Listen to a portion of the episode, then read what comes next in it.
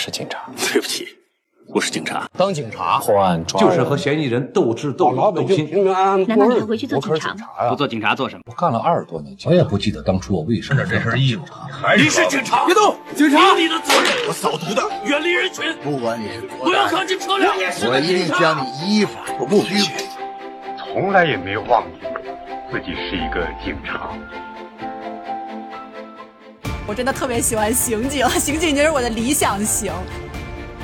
然后我觉得刑警他本身有很强的侦破能力嘛，而且还有很强的逻辑推理能力，而他脑子好使的情况下，整个人就很清爽，然后很敏捷，很有魅力。而且我还比较喜欢他在聪明的基础上不太爱理人，就是有冷漠的感觉，就是独行侠。啊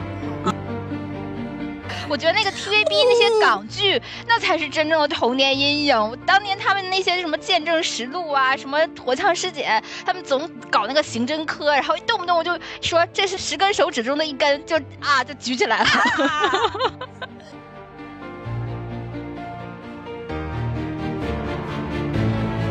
大家好，欢迎收听新一期的科学小组，我是瑶。我是歪歪，我是大宝，嗯，啊，今天节目一开始呢，先聊聊我们最近看的几部电视剧，就是迷雾剧场新上线的两部剧《八角亭迷雾》和《致命愿望》。嗯，然后这两部剧其实没看之前，我们期待都是挺高的嘛，因为一个是呃去年《隐秘的角落》和《沉默的真相》珠玉在前，然后另一个呢也是今年的演员阵容也是特别靠谱，有这个段奕宏啊、郝蕾啊、祖峰、廖凡啥的，就是一看就是那种实力派的阵容。结果没想到看了几集之后，我们都特别的失望，就感觉完全看不下去。也不完全都特别失望，也有磕的。啊，是吗？对呀、因为我为了人而看嘛。啊啊，啊！你是颜值党，嗯，没错没错，就是我是觉得看故事的话，是真的完全不明白这个剧在讲啥，故事的逻辑线都特别的不清楚，然后就是感觉披了个那种悬疑的外衣，在那边故弄玄虚。然后我现在看这部剧的两个豆瓣评分嘛，一个是五点七，然后一个四点二，就可见大部分观众看完之后的感受应该跟我差不多，就是烂片。嗯，言归正传呢，那回到我们主题上来，就我们也是基于前面的这些原因吧，最后一气之下，那我们就做一期节目，然后来聊一聊我们曾经看过的那些优质的刑侦题材的作品。和里面那些让我们磕上头的角色，所以我们不如就先从最近的这些国产剧聊起吧。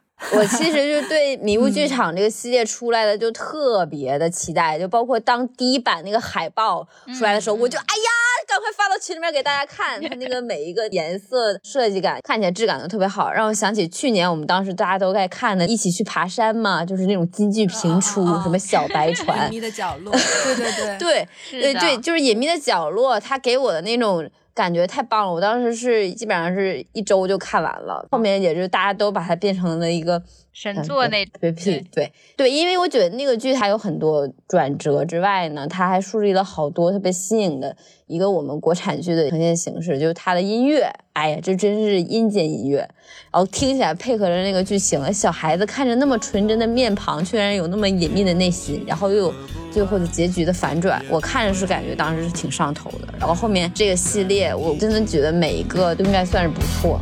天真的歌谣谁啊？天真的你们啊，在哪儿啊？对我特别喜欢的是那个《沉默的真相》，大家那会儿都特别喜欢江阳嘛。嗯，就是那个白宇演的那个检察官，但我特别喜欢里边那个刑警，就是平康白雪朱伟，就是他特别符合我心目中刑警的人设。就首先我要跟大家坦白一下，我真的特别喜欢刑警，刑警就是我的理想型。然后朱伟他的那个形象。就是那个胡子拉碴的嘛，然后他整个性格也是那种特别拗，然后不服管一根筋，但是呢，就是特别有我这只手就那种感觉。就是在锅炉房的时候弄伤的。你为了一个没见过面的陌生人，这么干值吗？晚上一个人睡不着觉，我也这么问过自己：这么做值吗？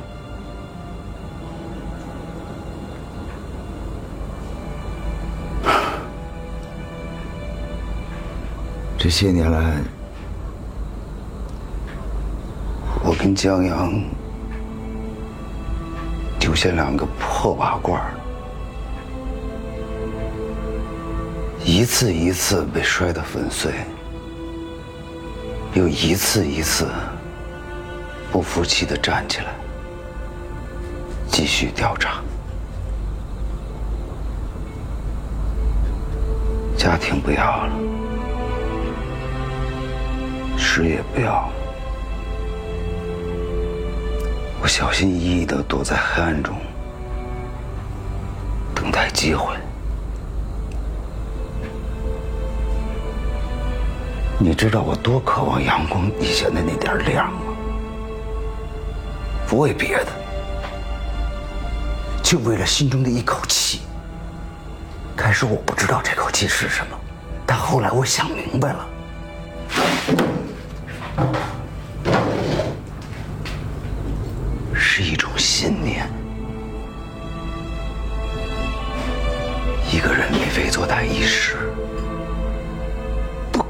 能逍遥法外一辈子。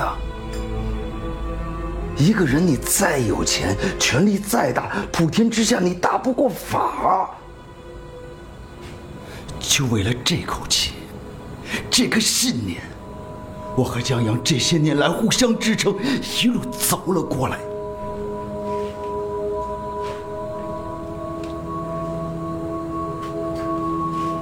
你问我值吗？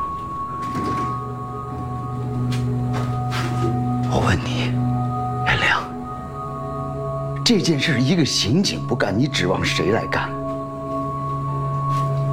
平头老百姓吗？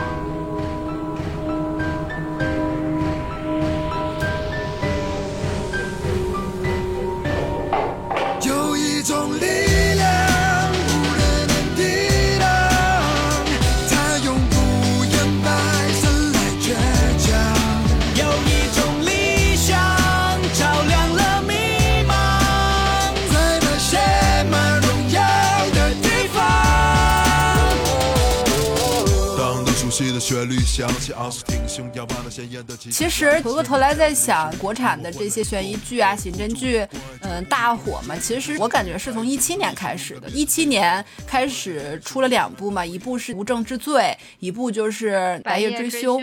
对对对，嗯，这两部开始就感觉一下这个题材又火起来了。是。就是它首先一个是画面感很好嘛，这种电影质感，然后第二个就是它整个的剧情设计特别好，就是那个逻辑严密，剧本特别过硬，所以后来就大家好多说今年这个迷雾剧场不行，是因为没有用紫禁城的本儿，就 感觉紫紫禁城的剧本还是是这个经得起推敲的。嗯，原著粉就说紫禁城的书特别适合改编成电影和电视剧。对的，对的，嗯嗯，是的，是的。嗯，而且《白夜追凶》里面他还正好是兄弟 CP 嘛，就还挺多人磕双关的。我记得我们有一个粉丝真的非常喜欢，我看到他留言，基本上都是在说双关。哦，对对对对对对对对对，他还有 Q 到呢，说好像我记得他叫台林，他说他入股骨科就是因为双关，然后是《白夜追凶》里面的关宏峰和关宏宇。对对，骨科那一期嗯是留的双关。那我感觉这个粉丝朋友应该也会特别喜欢《烈日灼心》段奕宏和邓超的那对 CP，应该好多人都特别磕，哦因为也是很久远了嘛，大概是一五年那个时候看的，好多年过去了，然后。我对这个片儿我还是念念不忘，在咱们聊这个选题的时候，我就我就脑子里面就浮现这个片儿，我就说这个片儿对我来说特别印象深刻，让我看完之后就拍案叫绝，看完之后特别酣畅淋漓。对，然后但是我又想不起来为什么这么酣畅淋漓，我 然后就一直想不起来，我想，我想是因为剧情吗？啊，是因为设定吗？是因为人物吗？然后我就一直想不起来。这几天我刺都在搁这块翻找文献，就想呃，这个电影就是代表了哪些刑侦的什么特色？有没有什么什么典型的事件？然后有没有突出的这种就影视的角度的解读什么的？也都没有什么特别的奥义。然后后来我自己拍案叫绝，原来是有一个删减的片段，就。我可能当时把自己想的太 太高级了，后来发现自己原来喜欢上是因为这种低级的原因，就是吧？就不不不，就真的震撼人心。我可能是因为那个片段当时给我情绪冲击太强烈了，然后直接在看完之后拍案叫绝，在心里面说加片，然后打了个高分儿。然后但是多少年过去之后，经过时间洗礼，什么都不剩下，只剩下了荷尔蒙。好吧，是 真的很好看那个。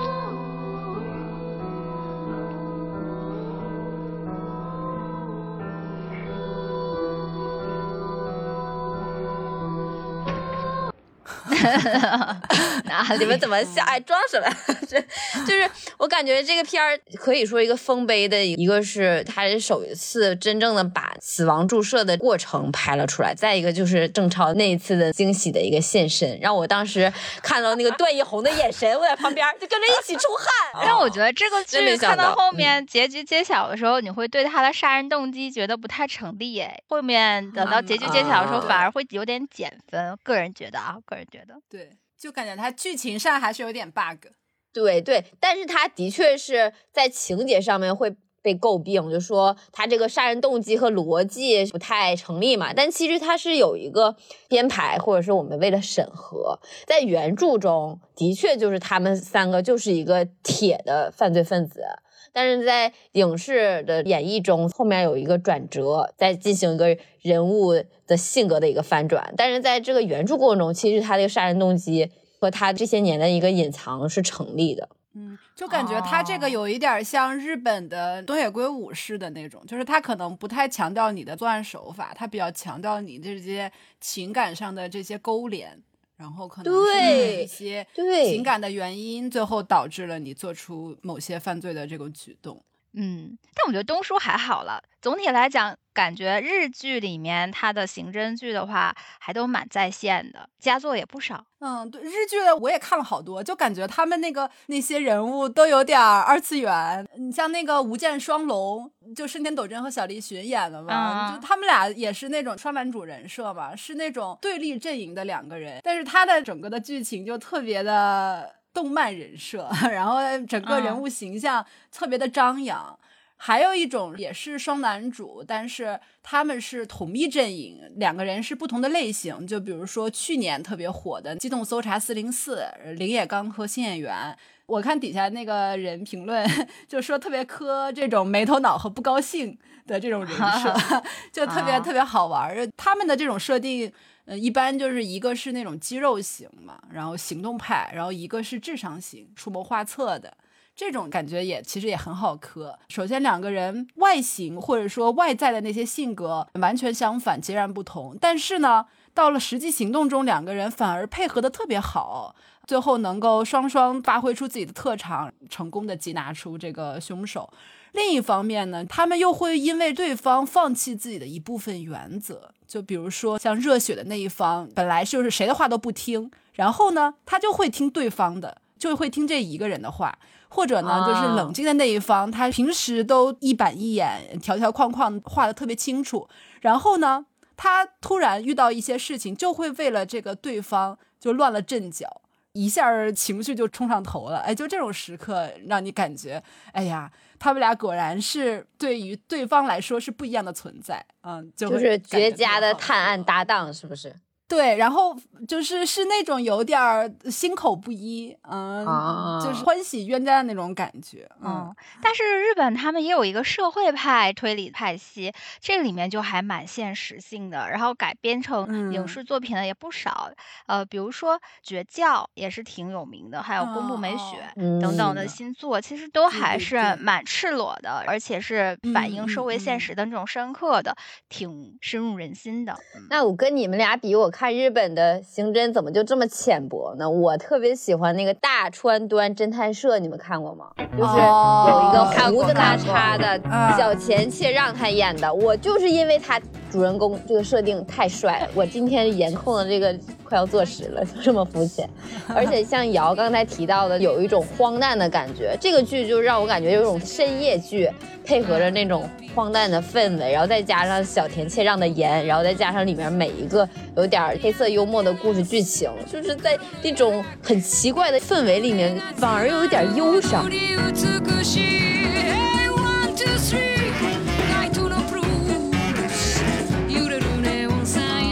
美しい姐就喜欢这种。哎，啊，我就喜欢这种怪怪的感觉，我就喜欢他们浮夸，然后还有一点点小色情。就刚才提到的双人 CP 嘛，还有你们的颜控，我就不得不提一个我小时候就囊括我童年男神的一部暑期必看神剧，也算是我的刑侦推理启蒙作，就是重少重案六组吗？少年包青哦天。我 我还说红蜘蛛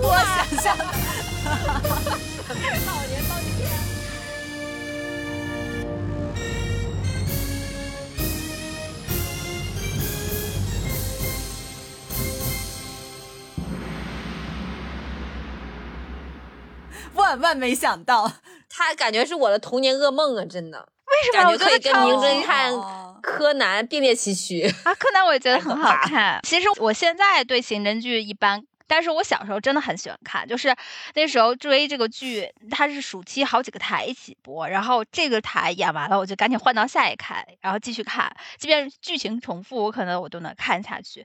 而且当时也不懂什么叫磕 CP，也没有这个概念，但我就是喜欢看包拯和公孙策在一起。最开始的时候，他们俩哦 不是还有点那种小竞争关系吗？然后公孙策是不服啊包拯，然后还要跟他叫板比拼判案来着，然后后来输了还挺受哎挫，对对对抑郁了一阵儿，然后嗯还是在包拯的鼓励下，从此走上了共同奋进的道路。然后当年就也不懂这是什么感他有点一一文一武的哎，感觉对对对，哎，嗯然后当年也不懂这些，然后就觉得，哎呀，这份友情可真好。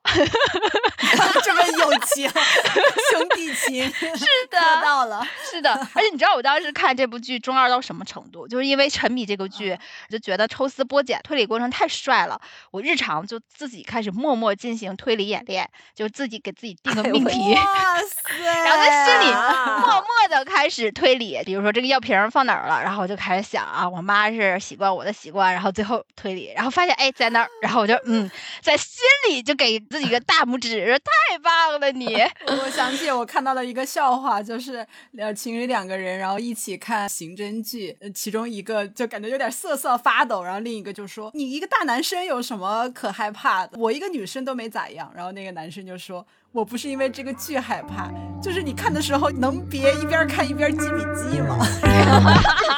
就是，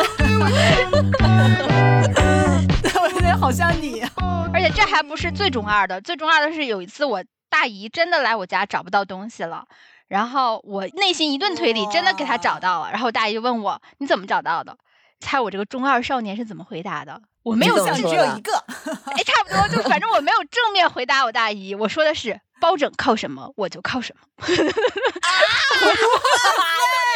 太夸张了吧！真的我有点就是尴尬。你好装啊！特别装，我可啊装了，我你是因为月牙吗？你靠月牙？那你那个时候特别把自己晒黑一点儿。这么一说，我感觉包拯和哈利波特有异曲同工之妙，因为身体的残缺，才拥有了智慧和宿命。哎呀，可中二了，现在想都太羞耻。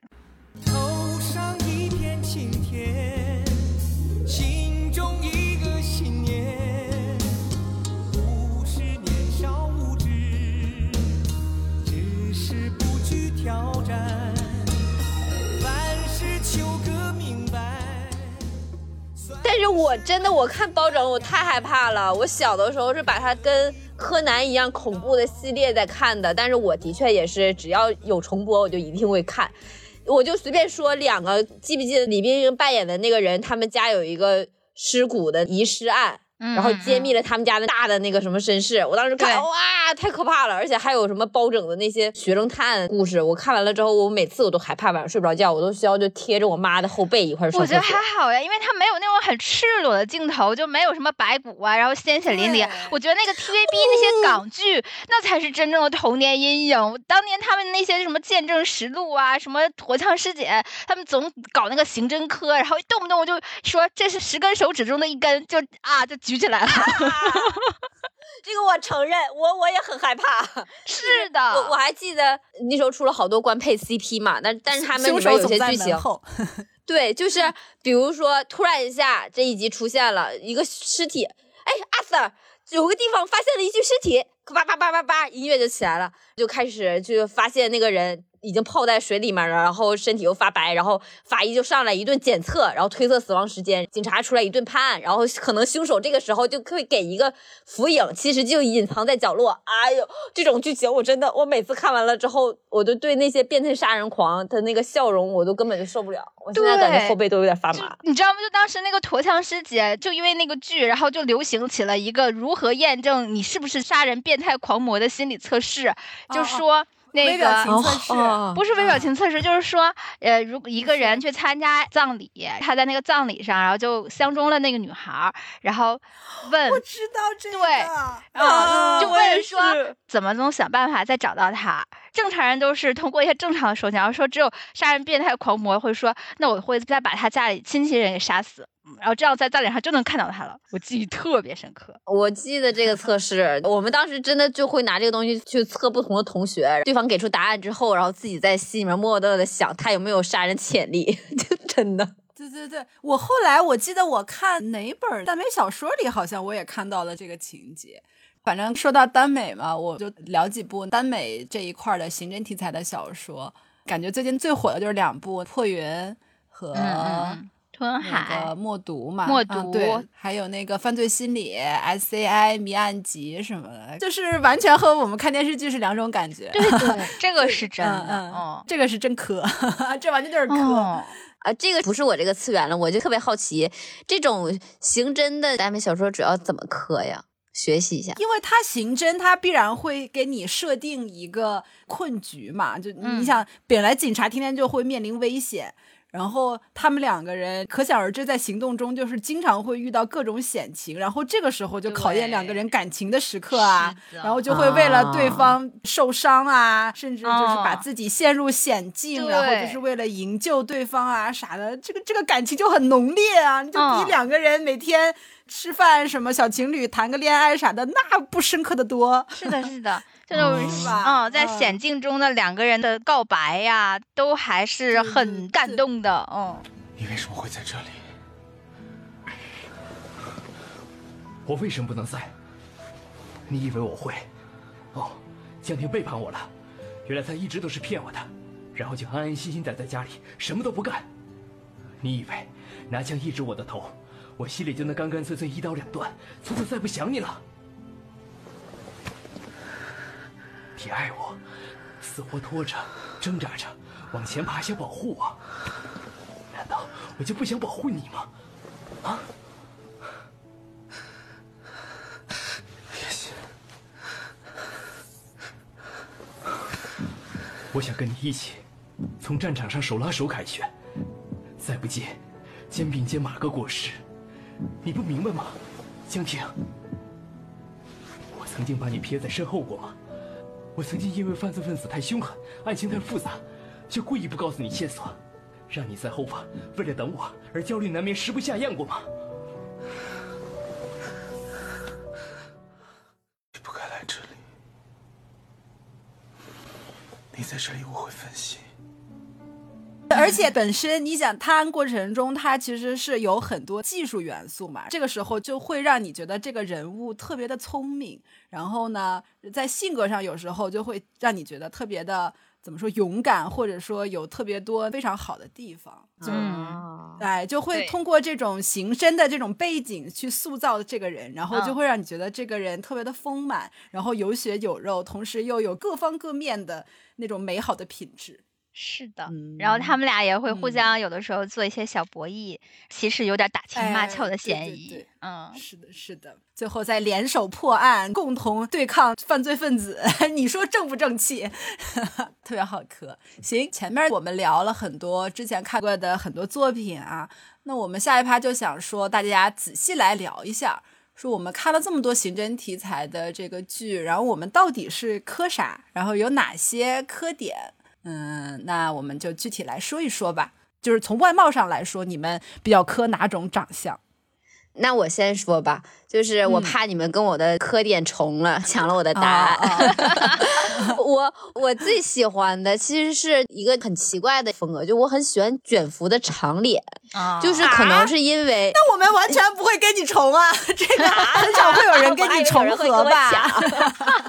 这是多虑了，你真的是真的，因为因为卷福情人眼里出西施呢。哎呀，他真的很帅啊！因为卷福他出现的时候，可能还在于我比较懵懂，没有遇到真命天子的阶段吧。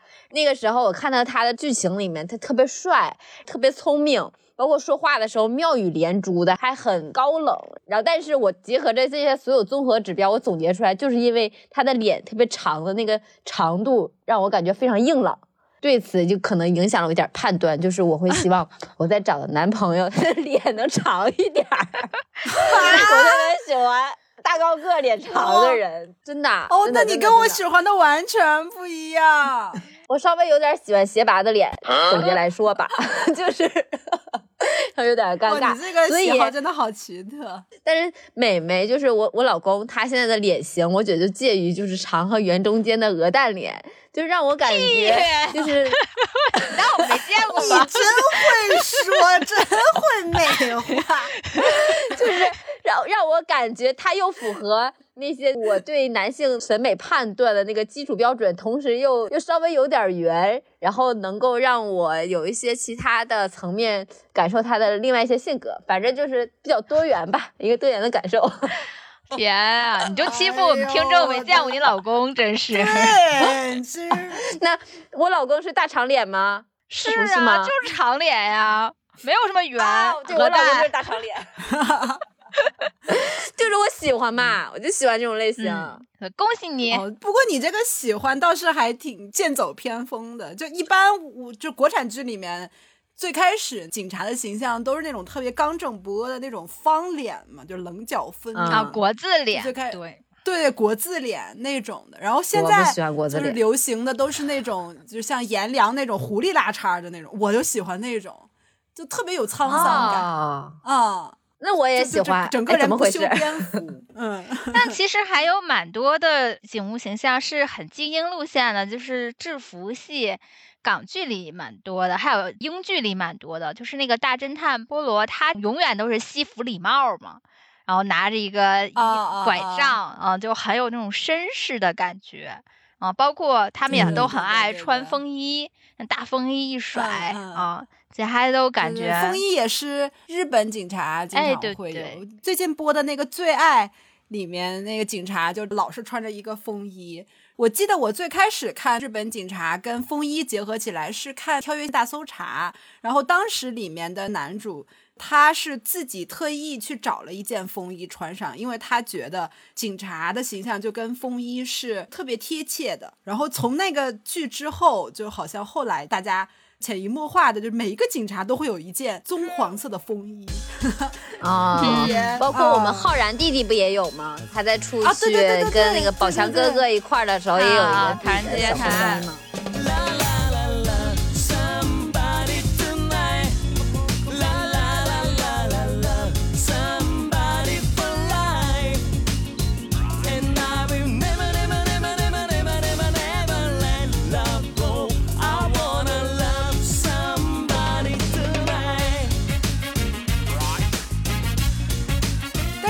我后来我不是前段说我特别喜欢《沉默的真相》里面那个朱伟嘛，然后因为他那个剧里面的长相就很符合我的审美，就完全是那种沧桑什么老男人什么审美然后但是又很坚毅的那种表，哦就是外外貌胡子啊茬，对，对，但是后来我还专门去查了一下这个原著，结果我发现原著对朱伟的描写就完全不一样。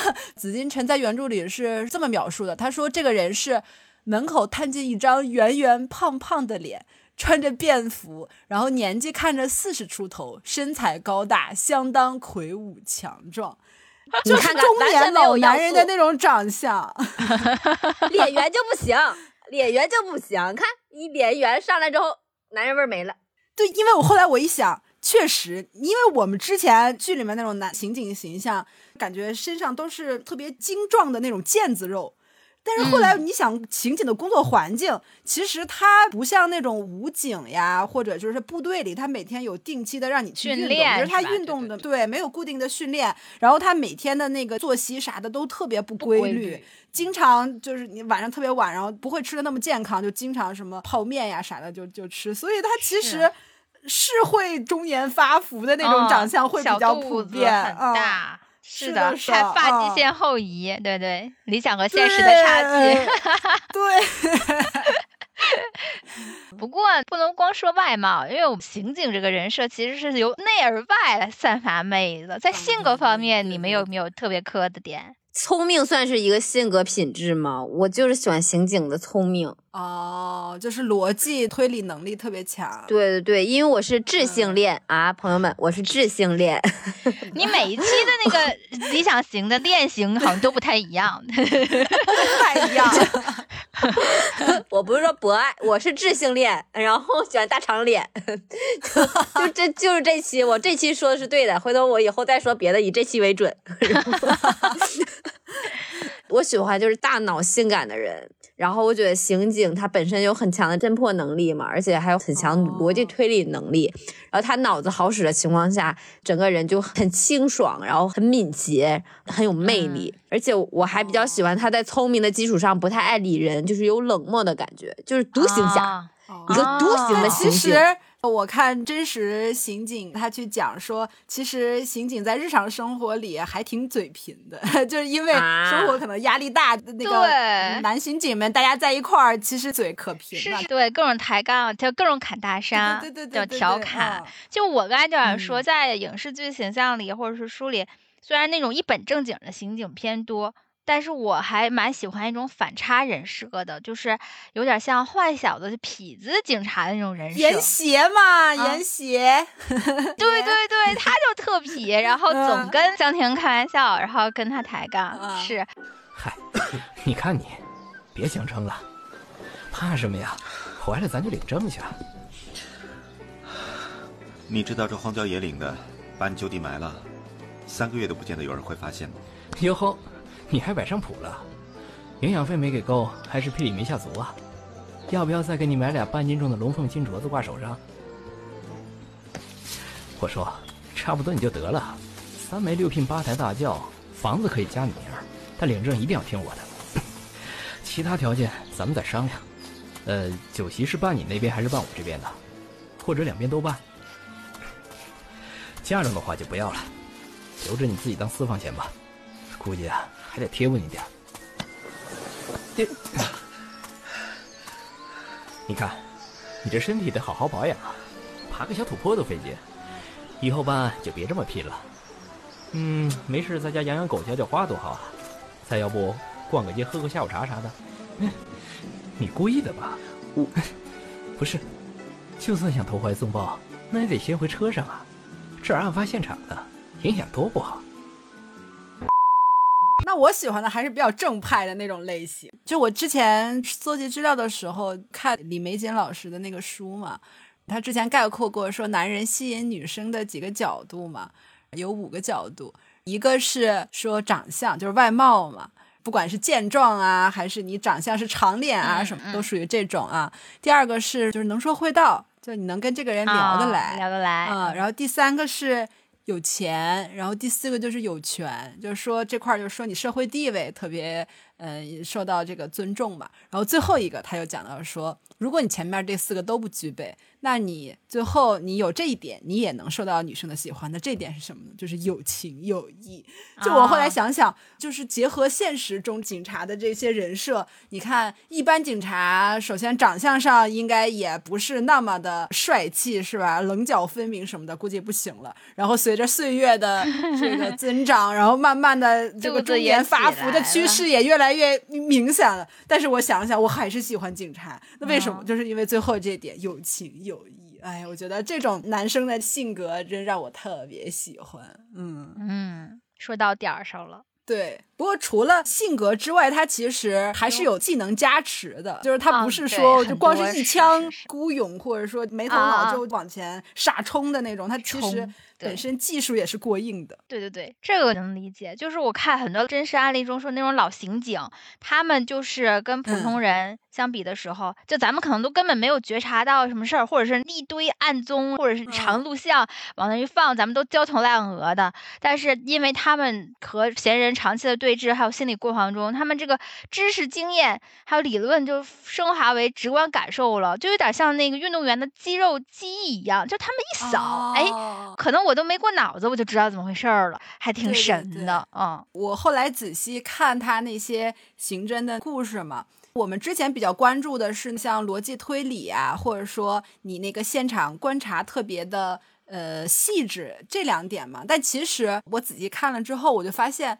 其实刑警的工作技术性特别高，然后除了刚刚说的这两点之外，它还需要你现场还原能力要特别好，就是你的空间想象能力要特别厉害。就比如说像发生了一起爆炸案，像那种经验丰富的刑警，他就是能够从现场的碎片里面还原出爆炸的一个立体空间是在哪个中心去爆的，然后爆的时候这些人都在什么方位，就是这个我觉得特别厉害厉害。然后我还有一直以为这都是电视剧情节呢。我对于每次出现这种，是 我都会以为是真的，真，的，就是会吧？还有像那种痕检厉害的刑警是，比如说枪弹痕迹，他看了那个子弹打过去，他就能够知道。这个子弹是用的什么手枪，大概磨损程度是多少之类的，就是看弹道的这种东西，它能能给你推论出来。现在特别常用的是那种血迹检测嘛，就是我们看那个人在那里，然后地上有一滩血，然后或者是哪个地方发现出了血迹，警察就会去看这个血迹的形状，然后它啊整个是什么喷溅状啊，或者说这个方向啊之类的，它就能推测出来这个东西大概是用一个什么物件去、啊去嗯扎的，然后嗯这个嗯人大概是一个比如说高低，然后或者是扎的力度是多大，大概是扎到了哪个部位之类的，这个人有没有反抗，就是这些东西都能够推论出来，我觉得哇塞，好厉害！你这刑侦剧真是没少看。我跟你说，我现在太佩服那些人了。还有那个，像现在特别流行看的是这个心理分析嘛，犯罪心理分析。嗯对对对然后这些人就是属于一个是观察仔细，另一个就是他那个社会经验特别丰富，联想能力特别好。你人不在现场，他但是他能推出来你大概是一个什么样的人。我给你们举个例子，我从《心理罪》这个小说里面找了一个例子，他最开始讲的。这个作者应该是武警学校的一个老师，就本身他是有专业背景的。然后这个故事他讲说，这个市发生了好多这种强奸杀人案嘛，然后这个被害人都是大概二十五到三十五岁之间的这个女性，但一直抓不到凶手。后来故事的主人公叫方木，然后方木就通过一系列现场的痕迹，就推测出说这个杀人犯是一个二十到二十五岁之间。然后短发偏瘦，身高在啊一六五到一七零公分，然后习惯用右手，并且左手戴着一块表，然后左手的手腕处有抓痕，是有一个高中左右文化的，然后戴眼镜的男子，就是他怎么推断出来的？头皮发麻，你我为什么这么害怕？对你，你看了以后，你觉得这个哦简直不可思议，他怎么推断出来的？他是首先呢，他是说，因为这些受害者是强奸后然后被杀死的嘛，嗯，所以他就推断说性虐杀这个行为，就说明这个男性呢。首先，他早期没有跟女性建立起一种正常关系。就如果有这种正常的性关系的话，他其实不会做出这么剧烈的这种反应。所以他就推断说，那这个人应该是成长在一个缺乏女性关爱的环境中，然后同时他的年龄不会很大，因为就是如果他年龄很大的话，他其实早就开始犯案了。就是因为这种环境下成长的这些人，他应该在他二十多岁，他性冲动刚开始的时候，他就已经开始犯案了。所以就是这么推断出，就这个人。应该就是一个年龄不超过二十五岁，然后同时他家里面应该是没有长辈，或者说有很多兄弟的这种环境中长大的。然后呢，接下来就是说他因为案发地点是发生在建筑工地的这个顶层，所以说他就推断说这个罪犯应该是对这类环境比较熟悉，就推断他应该是一个建筑工人之类的这么一个角色。然后呢，就是在他现场勘查的时候，他发现就是有一名这个女性被害者，她左手的指甲断了，然后他又通过这个一系列这个观察，就认定他这个断甲应该是说他刮到了这个凶手戴着那个手表上，而且这个手表应该是一个金属质地的。然后他就结合这几点，他就想说，你想一个建筑工地的从业者，他还带着一块金属质地的手表，就说明就是这个人他就有点。不是，他有点与众不同，就是他想展现出来跟别人不一样，所以说他一定是一个有一点文化水平的人。嗯，然后呢，他又推测说，呃，这个建筑工地的打工人，要具备一定的文化程度，从小生活缺少这种女性的关爱，生活不顺遂，所以他又有一些挫败的人生经历。那这些人大概是一个什么样的生长环境会导致这样的结果呢？他要猜，那这个人应该是一个来自农村的高考落榜生。然后最后他又接着推测说，那因为这个人他将表示出他跟其他的农民工不一样嘛，建筑工地的工人不一样，那他还有什么行为能够表现出跟别人不一样呢？那他大概率可能会有一副表明他知识分子身份的眼镜，然后呢，可能还会有一件就是区别于别人沾满水泥的工作服的白衬衫。就这些小细节，嗯慢慢的推断出来，哦，是一个这样的人。那这个作者他本身是有刑侦背景的吧？就是犯罪哦心理学，就是他就是这么推断的。哦我之前不是跟你们提那个李玫瑾，她其实就是研究犯罪心理学的。就是这门学科，就是因为我们现在不是其实都是要讲究什么人证物证之类的，但是有嗯很多犯罪你在现场是没有这个目击证人的，然后你也不知道凶手在哪儿，然后现场的这些痕迹，它又不足以让你很快的有一些清晰的搜索线索。那这个时候他就需要像这种犯罪心理的这些人去给你描摹出这个人大概的形象，这样你就可以有方向性的去找。这不要命的热爱，给我赴汤蹈火的痛快。惩恶扬善也是天生我材，这条路与生俱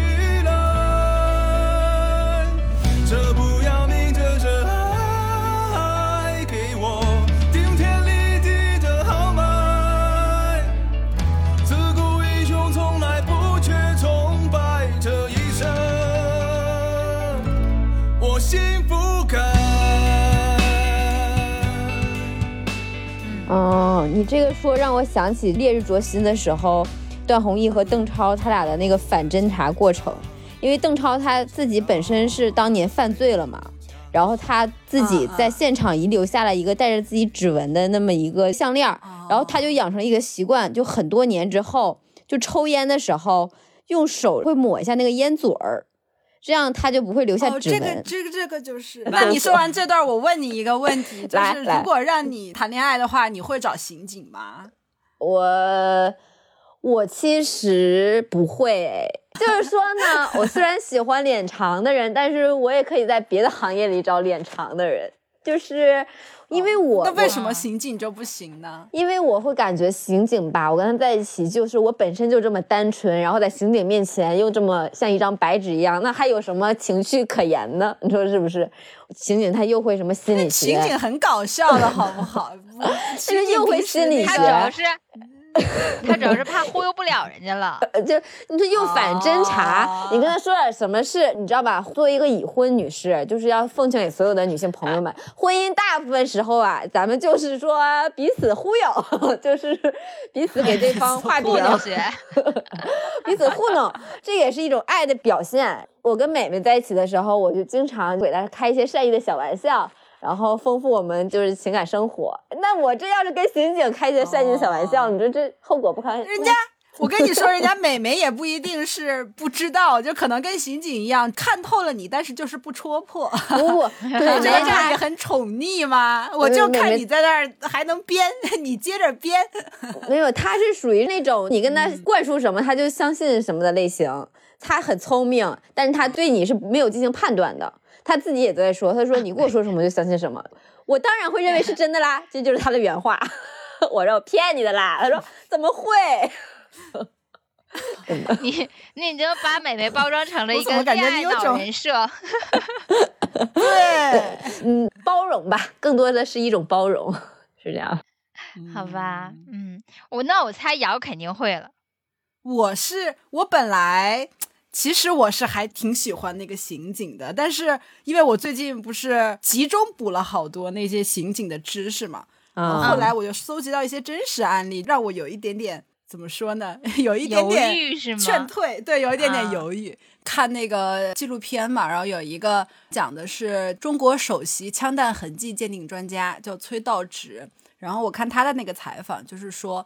这个人首先在专业上特别厉害，然后呃参与了很多大案要案的侦破，就等于说是我们呃行业里面非常被受人尊敬的这么一个角色。但是呢，就采访到他家庭的时候，他妻子这块儿，因为他平时工作太忙了，然后全国各地的这个大案要案都要找他，然后经常出差，就没时间陪家人。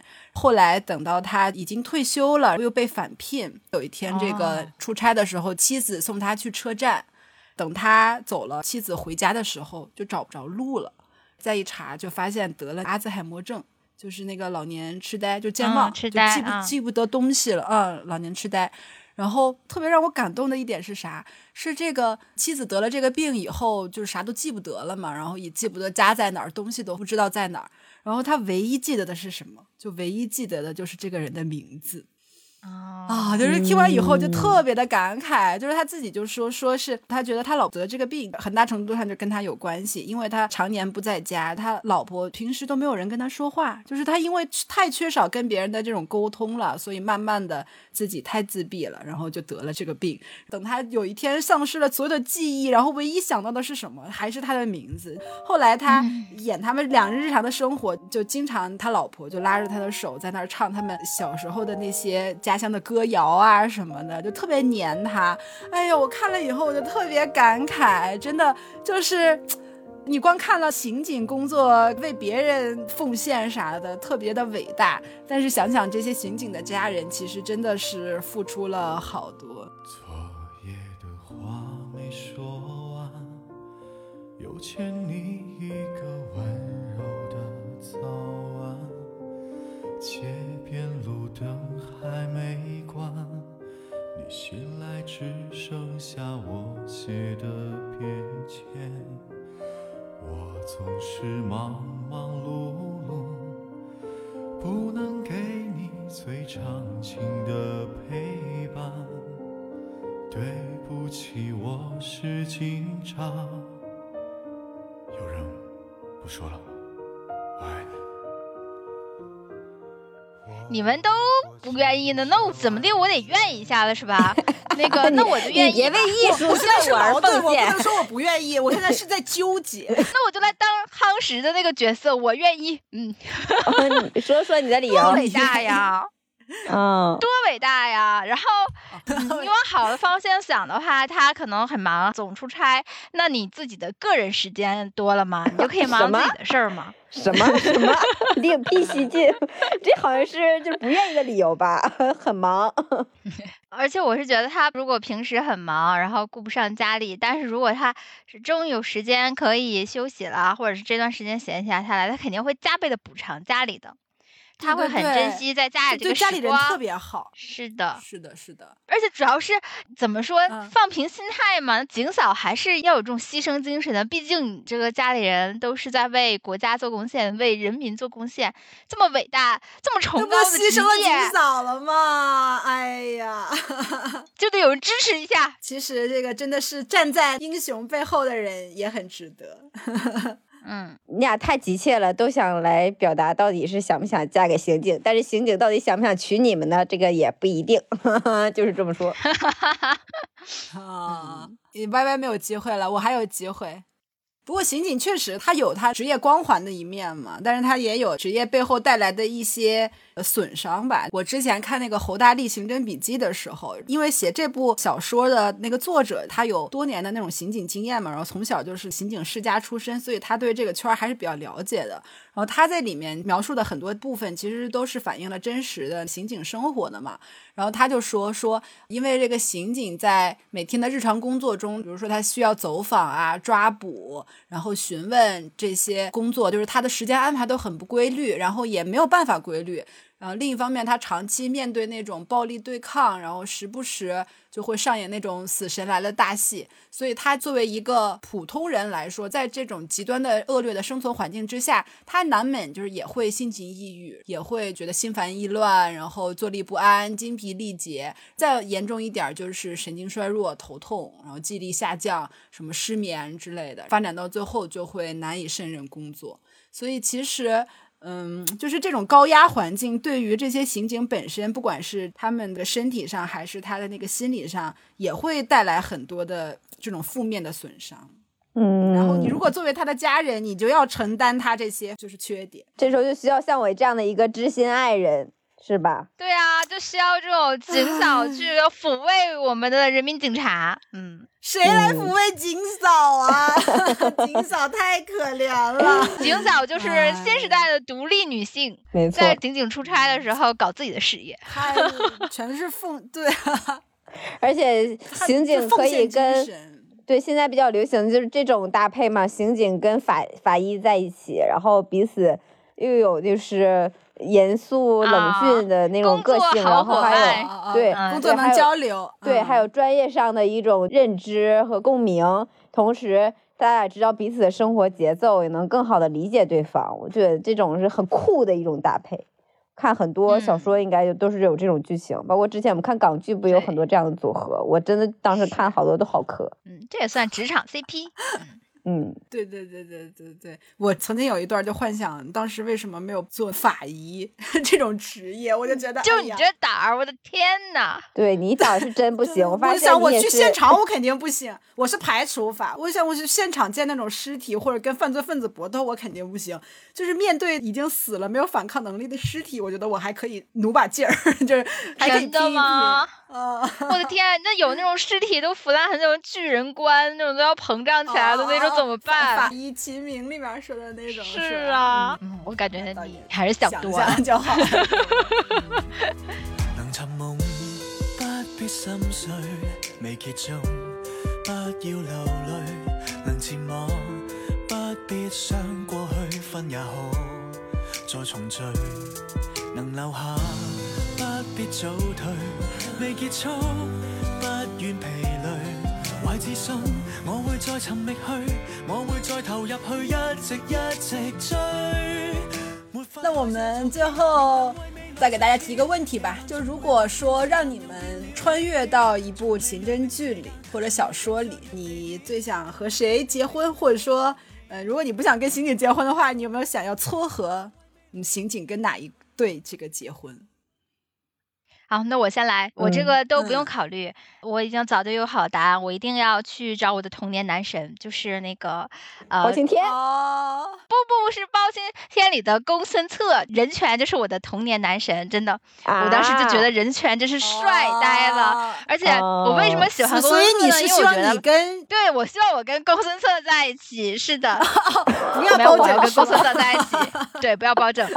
我从男朋友的角度考虑，就是觉得包拯有点太憨，就我不喜欢那种憨憨的，我就喜欢公孙策那种哦配斯文公子哎，对，斯文公子的那种感 觉。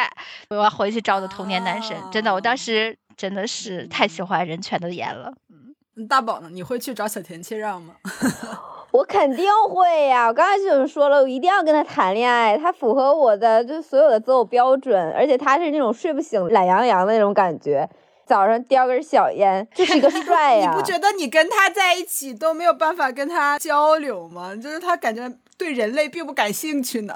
对，所以我就只是想在恋爱阶段去追逐他那么一会儿，看看他那么一个孤独的灵魂，我能不能捂热。但是我自己个人呢，就婚姻上面，我还是会和美美在一起，就是 美美是我完美的哎选择。呀，我的天哪！能不能不要再每次就是表白你们家美眉，然后再 Q 一下自己？这要靠拜，但我真的很喜欢他的这种长相和个性，而且他在那里面也没有太沾染女色。这个是很让我欣赏的。他三个人的组合里面，其他人有色他可能对气担当女，生并不感兴对趣。他对这对这些东西都不太感兴趣，反而就是让我感觉他散发着一种独特的魅力。万一他喜欢的呢是男生呢？是啊，那那我祝福他，好吧？那我祝福他，我向他开心。好吧。那我的话，我就嗯，我就不穿越剧了吧，我就想找一个刑警。虽然我知道刑警工作很辛苦，然后也有很多就是在生活中有很多问题吧，但是我内心中还是愿意找一个刑警。所以找吧如果我们的听友们有谁可以介绍一个刑警给我的话，欢迎在我们的节目底下留言。没错，留言区我们留走起。言留言，而且我再留一个小 tip，就是如果真的见面的话，那些刑警一定要留胡子，就是不要刮，留几天。给 我们线下的粉丝见面会，就每个人必须得带一个刑警过来，否则就是说不能入席。我这能不能解决终身大事的重担，就落在各位听友们身上了。没错，没错，谢谢大家，一定要在评论区看到我们的小手，然后把你的这个刑警朋友推荐给我们。嗯，好的，那我在这里先谢谢大家了。好，那我们今天节目差不多就到这里，然后我们最后再跟大家说一声晚安，晚安，好眠，平平安安。